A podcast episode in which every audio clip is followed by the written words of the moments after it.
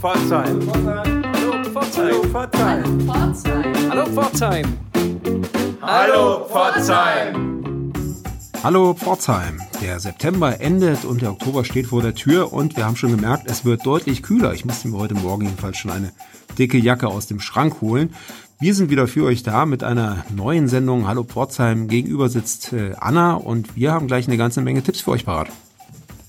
Vor den Tipps haben wir zunächst noch einen kleinen Rückblick in die letzte Woche, bevor wir euch dann mit einem bunten Strauß toller neuer Termine für die kommende Woche überraschen. Es ist alles Mögliche geboten, Theater, Kino. Lasst euch überraschen. Bis gleich.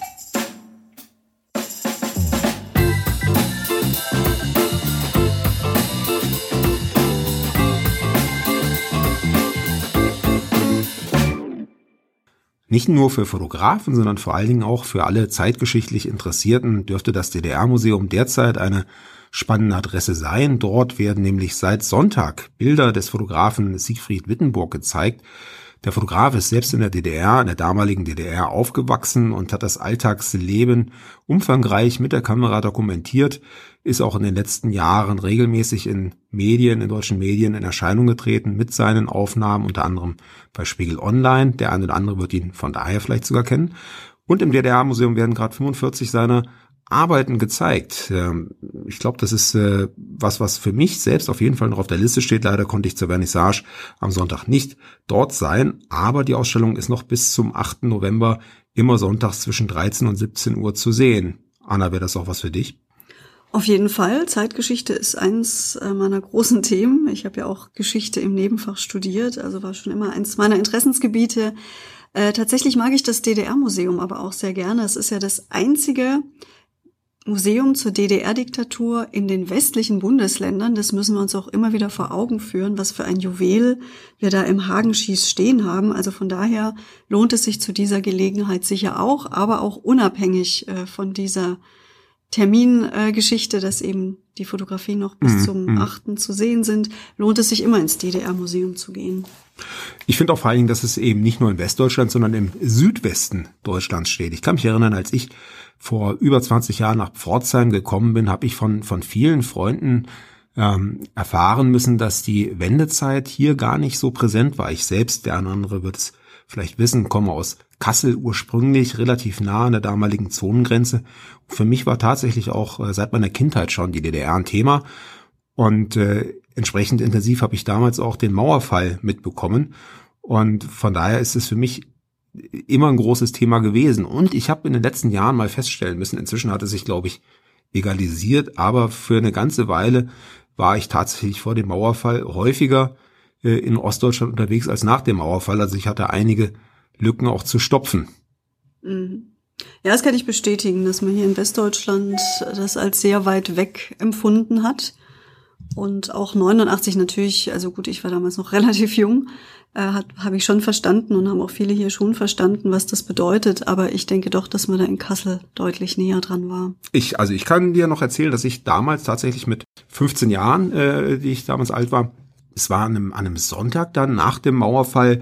Ich habe mein Fahrrad geschnappt, bin in die Stadt gefahren und habe also mit großen Augen die Trabi-Kolonnen beobachtet, die dann sonntags in die Kasseler Innenstadt gekommen sind und dann tatsächlich äh, dort auf der Straße an, ja, es sind Klischees, aber es war tatsächlich so, Bananen und Apfelsinen eingekauft haben, die dann am Sonntag von den äh, Kaufhäusern, von den Geschäften Flix mal installiert wurden. Also es sind Bilder, die ich immer noch im Kopf habe.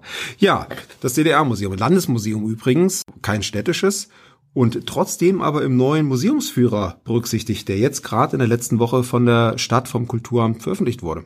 Ja, eine wunderbare kleine Broschüre, die einen sehr guten Überblick bietet über alle städtischen Museen, die es gibt und eben auch ein paar, die nicht direkt äh, städtische Museen sind aber eben auch in der Stadt zu finden. Das geht beim Schmuckmuseum los, Technisches Museum, Stadtmuseum, Museum Johannes Reuchlin und so weiter und so weiter. Also wirklich ein toller Überblick mit allen Öffnungszeiten, mit allen Adressen. Also für alle, die es mal wieder wagen wollen, jetzt in der Herbstzeit ins Museum zu gehen, eine gute Einstiegsbroschüre, um sich zu informieren. Mhm. Und das ist eigentlich tatsächlich ganz gut, um sich mal wieder vor Augen zu holen, was wir hier in Pforzheim tatsächlich kulturell geboten haben. Und das sind alles Museen, die schon lange bestehen, die jederzeit zugänglich sind zu den Öffnungszeiten. Und äh, ein Blick in den Führer könnte einem da doch mal die eine oder andere Gestaltung für einen Sonntagnachmittag äh, abnehmen. Und schöne Fotos sind drin übrigens. Ja, vielen Dank. ja, ansonsten gibt es tatsächlich noch eine weitere Ausstellung, die eröffnet wurde am Wochenende und zwar im Hohen Bad Forum. Genau, hier zeigen Ingrid Bürger, Eberhard Freudenreich und Hannelore Weidbrecht faszinierende Objekte und Bilder aus Papier. Äh, das darf man sich nicht ganz so filigran vorstellen, wie man sich Papier vorstellt. Es sind richtig schöne Objekte, feste Skulpturen auch dabei. Ihr könnt euch das anschauen von Montag bis Samstag 8 bis 19 Uhr und sonntags von 8 bis 16 Uhr. Mhm, und zwar bis zum 8. November. Das wollen wir nicht unterschlagen. Es sind noch einige Tage, also nutzt die Zeit, doch mal dort vorbeizuschauen. Ja, ach so, wir haben natürlich, das wollen wir euch auch nicht vorenthalten, noch eine, eine Information für euch. Und zwar, wenn ihr es noch nicht mitbekommen habt, Fool's Garden, unser Top-Pop-Musik-Export hier aus der Region, hat jetzt gerade eine neue Single veröffentlicht. Der Titel der Single ist Outer Love und wir haben sie uns natürlich schon angehört für euch und können euch sagen, es ist ein schönes, gut gelauntes, poppiges Stück mit so ein paar Dance-Anleihen, wie man das eigentlich von Fool's Garden gar nicht so gewohnt ist. Aber ich finde, es ist ein eingängiger Ohrwurm, könnte man fast sagen. Wie findest du, Anna, die neue oh. Veröffentlichung? Auf jeden Fall. Das äh, Lied kann ich mir gut im Radio auch vorstellen. Und ich frage mich dann aber auch, wie wohl das neue Album werden wird, das nächstes Jahr erscheint. Soll ja ein kleiner Vorgeschmack sein. Und wir sind gespannt, ob das äh, auch so ein poppiges, flottes Album wird. Für die kommende Hallo Pforzheim-Woche haben wir natürlich auch noch ein paar Termine und Veranstaltungen für euch rausgesucht. Wir fangen an dem kommunalen Kino. Und zwar wird dort der Film Persisch Stunden gezeigt. Das ist ein bewegendes Drama, ein spannendes Drama, das während des Zweiten Weltkriegs im von den Nazis äh, besetzten Belgien spielt. Mit dabei ist unter anderem der Schauspieler Lars Eidinger. Aufgeführt wird der Film am Donnerstag um 20.30 Uhr, am Montag um 18 Uhr und für die ganz schnell entschlossenen gleich zu Beginn der Hallo Pforzheim Woche am Mittwoch um 20.30 Uhr auch. Mindestens genauso viel Tiefgang wie dieser Film hat auch eine Ausstellungseröffnung im AKT. Präkerotopia vom utopischen Versuch gemeinsam zu verändern heißt die neue Ausstellung dort, die am Freitag mit einem Singspiel eröffnet wird. Und das verspricht wirklich etwas ganz Besonderes zu werden. Die drei Künstlerinnen Beate Engel, Leonie Felle und Franka Kassner haben äh, Skulpturen mitgebracht, Objekte, Instrumente, Kostüme, Lieder und Videos, die sie eben als Ausstellung präsentieren. Gleichzeitig dienen diese Dinge aber auch als Requisiten für die moderne Aufführung eines Singspiels, das man eben nur am Freitag und am Samstag sehen kann, jeweils um 19 und um 21 Uhr. Ihr müsst euch bitte vorher anmelden unter der Website akt.de. Ja, und das wurde bereits gezeigt 2019 im Lehnbachhaus in München. Dort wurde es uraufgeführt. Es hat auch den Kunstpreis der Bayerischen Akademie der Schönen Künste erhalten und ja, setzt sich sehr kritisch mit Gesellschaft, mit Gemeinschaft, mit Solidarität und Individuum auseinander, wird also bestimmt eine großartige Sache. Die Ausstellung selbst läuft dann noch bis zum 6. Dezember und ist immer Donnerstag bis Sonntag geöffnet.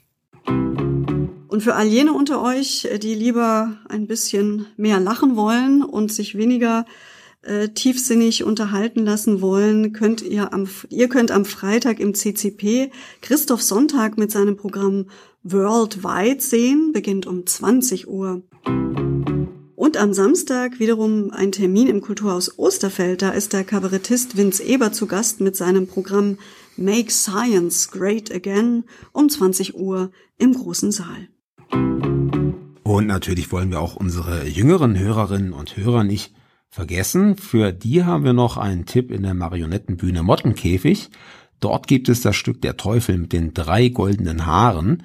Und zwar am Samstag um 15 Uhr und am Sonntag ebenfalls um 15 Uhr. Und ebenfalls am Sonntag, allerdings um 18 Uhr, können Freunde der klassischen Musik sich wieder an einem Stadtteilkonzert in Büchenbrunn erfreuen. Das Südwestdeutsche Kammerorchester bringt klassische Klänge von Mozart und Haydn in die Bergkirche nach Büchenbronn. Beginn ist 18 Uhr. Ja, ein bisschen ernster und besinnlicher wird's dann nochmal am Sonntag um 19 Uhr im Theater. Dort gibt es eine Abschiedsfeier für Heidrun Schweder, die vor einigen Wochen verstorbene Schauspielerin. Und an diesem Abend werden also Freunde, Weggefährten, Kollegen, ehemalige Kollegen vom Theater mit Liedern, Gedichten, Gesprächen, Anekdoten Heidrun gedenken. Und musikalisch begleitet wird der Abend von Klaus Dusek und Philipp Haag.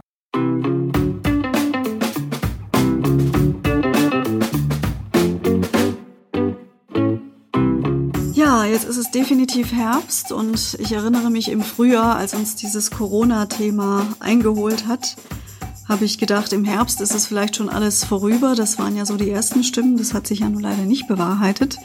Ganz im Gegenteil wird Corona sicher noch die ein oder andere etablierte Veranstaltung hier in Pforzheim durcheinander bringen. Wie ist es denn zum Beispiel, du bist da mehr in der Planung mit äh, drin, Sebastian, mit den offenen Ateliers. Auf die habe ich mich im Herbst immer gefreut. Mhm, und ich auch. Und äh, dieses Jahr im Herbst wäre es zum dritten Mal ähm, gewesen. Ist es auch. Die offenen Ateliers finden statt, aber eben nicht in gewohnter Form. Ursprünglich waren die offenen Ateliers ja so gedacht, dass die Organisatorin Anina Gröger, die Künstlerin, das so vorgesehen hatte, dass dezentral in Ateliers, in Künstlerateliers im gesamten Stadtgebiet die Künstler ihre Türen öffnen und Besucher einlassen.